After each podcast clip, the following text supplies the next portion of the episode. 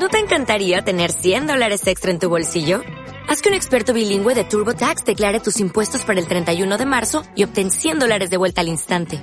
Porque no importa cuáles hayan sido tus logros del año pasado, TurboTax hace que cuenten. Obtén 100 dólares de vuelta y tus impuestos con 100% de precisión. Solo con Intuit TurboTax. Debes declarar para el 31 de marzo. Crédito solo aplicable al costo de la presentación federal con TurboTax Full Service. Oferta sujeta a cambios o cancelación en cualquier momento. ¿Qué pasa, los leídos míos? Como lo prometido es deuda, aquí tenéis la segunda parte de la, sobre la serie de fundación de Asimov y me he quedado continuando con el libro que os comenté en el capítulo anterior, The Science Fiction of Isaac Asimov, de Joseph F. E. Patrouk, pues me he quedado bastante sorprendido porque todas las críticas que le hace a la parte del mulo y la parte de los dos volúmenes últimos sobre la mentálica y sobre la bueno la segunda funda, la segunda fundación la búsqueda y la destrucción entre comillas de la segunda fundación pues no son las críticas que yo le habría hecho al libro porque yo mi mayor crítica ya no es el desarrollo literario el desarrollo de la historia aquí. Sí que pasan cosas en los en los libros anteriores y en los cuentos anteriores, las historias anteriores, no ocurren cosas. A ver, es el devenir de los acontecimientos simplemente ocurriendo. Es, digamos que las, los cuentos están narrados como si fuera historia, ocurrió así. Nadie pudo hacer nada, con lo cual, desde mi punto de vista, pierden bastante valor. Pero en esta serie, en los siguientes no, en los siguientes parece ser que la historia está mejor escrita, las historias están mejor escritas y el desarrollo de los argumentos pues es más correcto. De todas maneras, también tiene tropezones y no pocos. Eh, yo solamente quiero haceros, voy a haceros lo que mi mayor crítica a la serie, a los, a los capítulos de la mentálica, en esos, es ese poder mental, suponiendo la física como es, suponiendo Asimov como era, todo ese tema de poder mental, yo puedo entender que se pueda, por ejemplo, la novela de Kingsbury, de Donald Kingsbury, que lleva a cabo sobre la fundación, que por cierto no está en el canon y los herederos y los que detentan los derechos de la serie de la fundación no la quieren ni ver, no es una novela aprobada, no es una novela que se cite cuando se habla, que esté permitido citarla cuando se habla de, las, de la serie de la fundación. Pues en esa novela los, los psicohistoriadores utilizan un dispositivo electrónico que llevan implantado en, en, la mente, en la cabeza, que les permite pues todo este tipo mentálico, todo este tipo de telecomunicación, todo este tipo de cosas que aparecen en la serie de la Fundación y en las dos novelas, que os voy a hablar de las dos siguientes novelas también. Mi mayor crítica es que la mente por sí sola, el campo eléctrico de la mente es incapaz de controlar nada ya se ha demostrado, se ha medido. Entonces, bueno, por ahí, por ejemplo, Tejedor 1967, en una conversación que tuve con él, pues me dijo que, claro, es ciencia ficción, el no boom, bueno, no lo nombró así, pero el, el concepto de lo diferente, del, de la suspensión de realidad está en que, bueno, pues en este universo, en esta historia, se puede controlar la mente. La mente puede controlar otras mentes, pero claro, el tema está en que la premisa del universo, la premisa en donde estamos, no es esa. La premisa es un universo en el cual todas las leyes de la física se cumplen. Y la única ley que no se cumple es el salto hiperespacial, que es algo que está lo suficientemente, digamos que es algo que es lo suficientemente diferente de la física actual, pero que no queda completamente diferente como el tema mentálico. Y en este libro que, he leído, que estoy leyendo sobre Asimov, pues eso no se comenta, no se discute. Con lo cual, no sé, estaré yo equivocado, ¿vale? Pero es que termina sin cuadrarme. Porque luego en las dos novelas siguientes que escribió muchos años después, que son Los límites de la Fundación y Fundación y Tierra, que realmente es una novela que se sigue, pues incluso los poderes mentálicos ya pasan de oscuro a más oscuro. Pero bueno, os lo contaré luego. Volviendo a las dos novelas que quedan por analizar, en las cuales, bueno, pues os cuento, creo que hay tres novelas dentro, tres cuentos dentro, que es El mulo destruyendo a la segunda fundación, no, el mulo destruyendo la fundación, el mulo destruyendo a la segunda fundación y la primera fundación destruyendo a la segunda fundación. Que se corresponden con el mulo, la segunda mitad del segundo volumen, Fundación e Imperio, y con el mulo inicia la búsqueda y la búsqueda de la fundación. Y bueno, volviendo al contenido de las tres novelas cortas, eh, parece ser que Asimov se dio cuenta de lo que he dicho antes y en esta, bueno, pues hay un protagonista central o un personaje central que no tiene por qué ser el, protagonista en las tres novelas. De hecho, en la última novela ya no es, ya no es el protagonista, eh, que se es el mulo. Es un ente que es capaz de modificar el desarrollo de la historia junto a los personajes. Según dice el autor del libro, estos, estas, estas tres novelas tienen la magia de que, de que los, el desarrollo de la acción se lleva a cabo a través de los personajes menos importantes o de pinceladas realizadas por... Eh, eh, pinceladas no, la acción conforme la ven estos personajes eh, digamos que secundarios.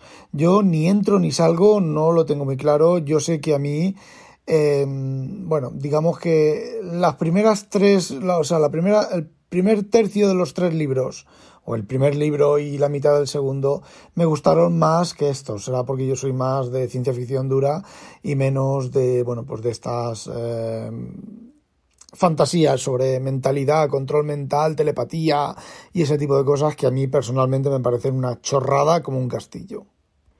Uno de los errores en, en la del mulo es que, según este autor, es que digamos que el, el ¿cómo se dice? El punto de vista de la, de la historia eh, cambia porque hay partes en la cual, por ejemplo, os leo un, un, eh, un, esto, nuestro propósito. Sale un artículo de la Enciclopedia Galáctica que luego al final os contaré una cosa que a lo mejor no os habéis dado cuenta, que yo tampoco me había dado cuenta, ojo.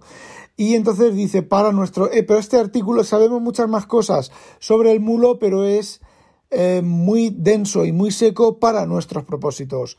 Nuestros propósitos. Una historia que está siendo contada mm, desde el punto de vista omnisciente. Luego, también en los, interludios en los que aparece la fundación, la segunda fundación, comentando también hay nuestro propósito, para nuestro propósito, como si la historia que está contando fuera mm, un trabajo, un paper, una publicación oficial.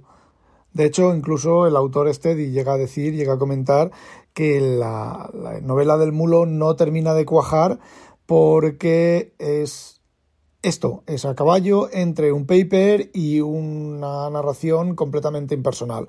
No sé, yo a mí la verdad es que no he terminado de ver eso claramente.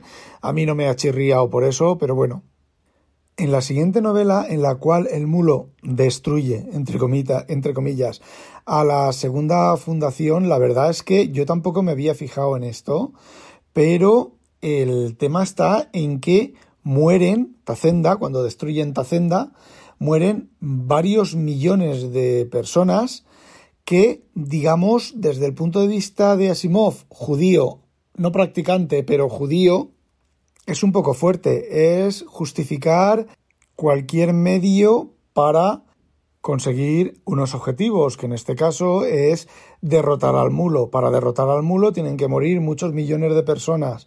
Mm, ¿Qué diferencia a Hitler para la solución final de acabar con su problema, vale, que fuera un problema artificial, esto es un problema artificial, es un cuento, me parece muy, muy, muy fuerte, no me he dado yo cuenta de esto y tiene razón. De hecho, en la siguiente novela, en la última, en la cual la fundación destruye, se supone que la primera fundación destruye a la segunda fundación, mueren 50 voluntarios en términos, son asesinados por la primera fundación.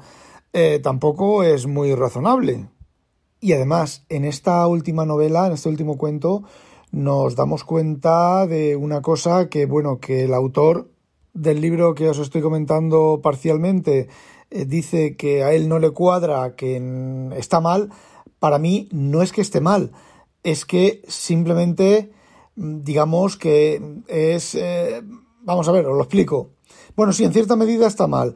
Y se trata simplemente que la, el Segundo Imperio no va a ser un imperio como el primer imperio, no va a ser un imperio dominado por un emperador, eh, por una dictadura personal, como se intuía al principio de las novelas, sino que va a ser una dictadura impuesta por la segunda fundación con un control psicológico de, de todo el personal que ya querría 1984.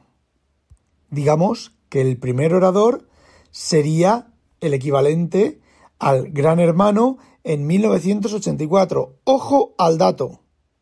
Cosa que, por cierto, será suavizada o será cambiada en las dos últimas novelas que ahora os voy a comentar.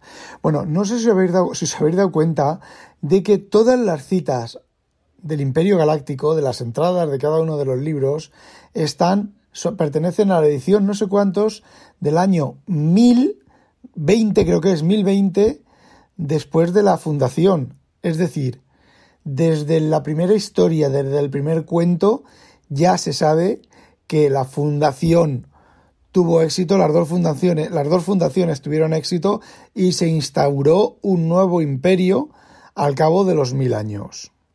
Y bueno, una cosa relativa a, la, a todos los tres libros en general es que si os dais cuenta, en la sociedad no ha cambiado nada, excepto los temas del mulo, del imperio, de todo eso, todo lo demás es idéntico. Matrimonios, matrimonios normales, o sea, normales, vale, no lo llamemos así, matrimonios hombre y mujer, niños dentro del matrimonio, una sociedad exactamente igual de, de horizontal y exactamente igual de entre comillas, bien pensante que la de los años 60. De hecho, solo hay una excepción que es el padre de Toran, que es uno, como dice aquí, es un hombre de mujeres, el Ladies Man, que nunca se casó con la madre de, de Toran. Y bueno, el libro cuenta algunas cosas más sobre la fundación, la opinión de un par de escritores de ciencia ficción también de la época que hicieron comentarios a la época y la verdad, bueno, pues actualmente tiene, creo que tiene menos, bastante poco o bastante menos interés. Y bueno, ya os voy a contar cosas de las dos últimas novelas que mm, hacen, realmente hacen, una de ellas hace que se me caiga la cara de vergüenza ajena por cómo el trato que dio Asimov y esto ya no es una cosa de haber envejecido mal, o no es una cosa de, tema de cultura, o es una cosa. Simplemente es. No lo sé, os lo cuento y vosotros juzgáis. En la primera novela, eh, Asimov, la segunda fundación, está, sabemos que está en, el, en la Biblioteca Imperial de Trantor, y resulta que alrededor hay una sociedad agrícola de campesinos. Bueno, pues con la excusa del idioma, Asimov asigna o piensa o mm, eh, digamos que presenta a esos campesinos como si fueran tontos. A ver, ser un campesino, trabajar la tierra, no es ser tonto, ¿vale? No, no por trabajar la tierra eres tonto, o no por ser tonto trabajas la tierra. Digamos que presenta una sociedad enteramente simple. Vamos a ver, por muy simple que fuera la sociedad medieval, por muy simple que fuera la sociedad mesopotámica, os estoy, hablando hace, pues no sé, 15.000 años o 10.000 años en la antigüedad, no se ha sido. Los campesinos no han sido tan simples. Los campesinos han tenido su idioma, los campesinos habrán tenido sus particularidades lingüísticas, pero han sabido hablar, han sido personas inteligentes, han sido personas que si en, los tiempos en los cuales se cultivaba bien, de hecho hoy en día se han hecho análisis y se han hecho estudios modernos de que los campesinos tradicionales trabajaban menos horas que se trabaja ahora cualquier persona. Trabajaban de cuatro a seis horas al día. En medio del campo, con un solo abrasador, cavando, estirando de un asno, pero trabajaban de cuatro a seis horas al día salvo las, mm, los momentos de cosecha y situaciones así que trabajaban bastantes más horas. Podían trabajar 12 o 14 horas, pero eso era un mes, 15 días. Y Asimov presenta a los campesinos alrededor de Trantor, de la biblioteca de Trantor, como si fueran eh, lerdos, como si fueran no sé, como si ni, ni, siquiera saben hablar, ni siquiera saben pensar bien. La verdad es que es bastante denigrante y bastante, mm, no sé, tanto en aquella época como ahora, como en la época medieval. A ver, ¿qué pasa? ¿Que los siervos eran tontos? No, los siervos no eran tontos, eran siervos y tenían que trabajar en el bancal y cavar y arrastrar el buey. Pero había, habría de todos, los mismos grado de tontos en, entre, entre, los señores que entre los siervos. Entonces, bueno, es algo que me produce bastante vergüenza ajena en Asimov, que, mm, bueno, pues me, me, ha, me ha desilusionado, me ha, ¿cómo se dice? Defraudado. Y luego en la segunda novela, en la de Fundación y Tierra, aparte, aparte, en las dos novelas hay otra cosa que me, que, me no me gusta, me, me, resulta cargante. En su momento cuando la leí, porque estas dos novelas las leí cuando salieron y no las he vuelto a tocar más. La Fundación sí que las he leído, las tres primeras de la Fundación sí que las he leído bastantes, bastantes veces, bueno, bastantes, tres, dos o tres veces más. Pero estas no, porque es que todo el tema de Gaia, vale, perfecto vamos a asumir, podemos, puedo entender el tema de Gaia, un planeta autoconsciente, una conciencia eh, global, etcétera. Pues sí, las personas están unas cerca de otras, los animales están unos cerca de otros, pueden eh, los campos eléctricos cerebrales y, y no sé, yo qué sé, poniendo el ejemplo de Orson Scott Card, los filotes pueden estar unidos y vale, pero que la tía está a no sé cuántos millones de parsecs, tenga detrás de ella todo el poderío de Gaia, como los de la Fundación, controlando con el poder de su mente a otra gente, pues no me cuadra. Y luego está todo el tema de la discusión, la mojigatería de Gaia de volver a describir y volver a describir y volver a describir como si el lector fuera tontito y no pudiera darse cuenta de lo que es Gaia. A ver, cuando se escribió en los 80 ya estaba el concepto de Gaia, ¿vale? El lector no es tonto. Y hay otros aspectos de ramplonería que mm, no sé si en, en, su momento eran ramplonería, pero ahora sí que lo son. Por ejemplo, el Perolat, el, el estudioso que tiene miedo de, de, viajar, de que va el del, del, salto hiperespacial, de todo esto, y el Golan Trevais tiene, es la excusa para explicar, que es lo que a mí no me gusta, es la excusa para explicar cómo funciona la nave espacial, cómo funciona la gravítica, que no hay problemas, que no sé qué, que no sé cuántos, que bla bla bla bla bla bla bla bla bla bla. Son cosas que yo creo que en estas novelas novelas, en la mayoría de novelas sobran porque el lector es suficientemente inteligente como para entender y para pillar esos conceptos a la primera. Sí, un poquitín de orientación, pero ya está, pero no páginas y páginas y páginas y páginas repitiendo. Y otra vez Perolat tiene miedo de volver a viajar. ¿Y qué pasa con cuando aterrice? ¿Y qué pasa cuando despegue? Por favor, son personas adultas, son personas, en, viven en una sociedad inmersa que ha estado 20.000 años viajando por el hiperespacio. Por favor. Perolat creo que tiene 60 años. Por favor. Y ya lo último, que esto me causa más risa que otra cosa, es el tema sexual. Parece ser que los editores, no lo sé, pero porque Asimov nunca había hecho eso en ninguna otra novela, el tema le dijeron, bueno, aquí pon algo picante, que es lo que también vende. Bueno, pues eh, la chica, no me acuerdo ahora cómo se llama, la chica que se separa de Gaia, bueno, pues tiene, digamos que es de caderas generosas, ¿vale? Y pecho escaso. Y entonces cuando aterrizan en un planeta, pues hay ahí una tía bastante grandota, bastante tal, que se tira al Golan Trevice, que parece ser que el Golan Trevice es el playboy eh, de, de la novela o del universo de Asimov. Hay sexo descrito, no está descrito el sexo, ¿vale? Pero es el, el tratamiento no ya es mojigato, es risible. El Golán para satisfacer a la mujer, mm, para que los deje escapar, mm, se tiene que esforzar y tiene que presentarse como un macho alfa, mm, no sé, risible, ¿vale?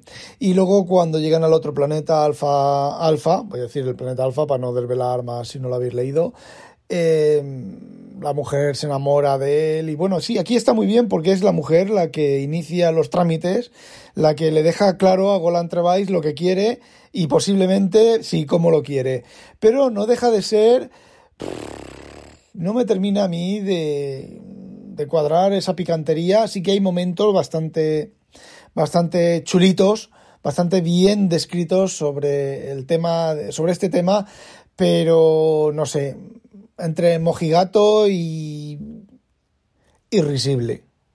Y luego ya, esto puede que sea un chiste o puede que sea uno de esos Deus ex machina de la, de la serie de la Fundación, que no me había dado cuenta cuando la leí la primera vez, pero en esta sí que me he dado cuenta.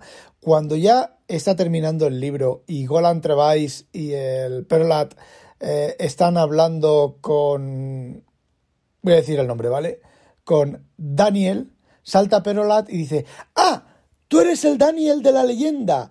en todas las dos novelas no se ha nombrado. Se han nombrado muchas leyendas y muchas cosas que van apuntando, tú te vas haciendo tu composición mental de, de, de la situación y dónde van a ir a parar, pero eso no. Y entonces, ah, tú eres el, el este de, de la leyenda, que también puede ser porque en la Biblia creo que es un profeta, Daniel, y a lo mejor lo que quería hacer Asimov es un chiste o un retrócano sobre el de la Biblia, el profeta de la Biblia, Daniel, y el Daniel, que no voy a decir que Daniel es, pero ya os imagináis que Daniel es. Y bueno, no sé, ya, ya es la puntilla de gracia para que no lea las dos precuelas.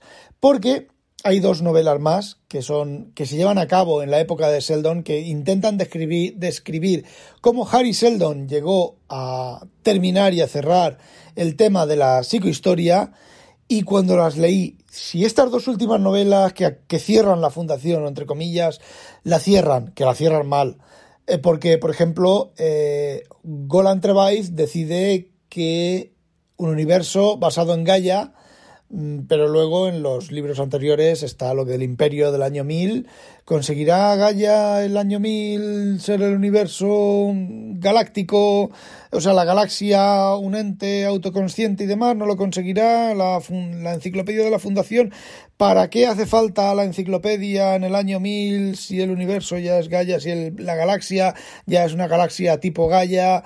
No sé, no termina de cuadrarme. Bueno, pues como os decía, las dos precuelas, si ya en la época en la que leí en plena adolescencia ya estos dos libros me parecieron bastante malos y bastante pesados de leer, no os podéis ni imaginar las dos precuelas lo que me costó leerlas. Las leí porque era Simov, las leí porque era adolescente, las leí porque había ciertos ciertas no sé, tramas pseudo sexuales, pseudo la chica esta, la ayudante de, de, de Asimov, hoy, la ayudante de ¿cómo se llama? De Seldon, de Harry Seldon, y luego de Mercel y, bueno, el, secretario, la mano derecha de Cleón, no sé, mm, simplemente no, no las voy a leer. Las tenía previstas para leerlas, no, no de continuo con estas, pero he decidido que eso no lo voy a releer. Y mirad que estoy releyendo un montón de cosas.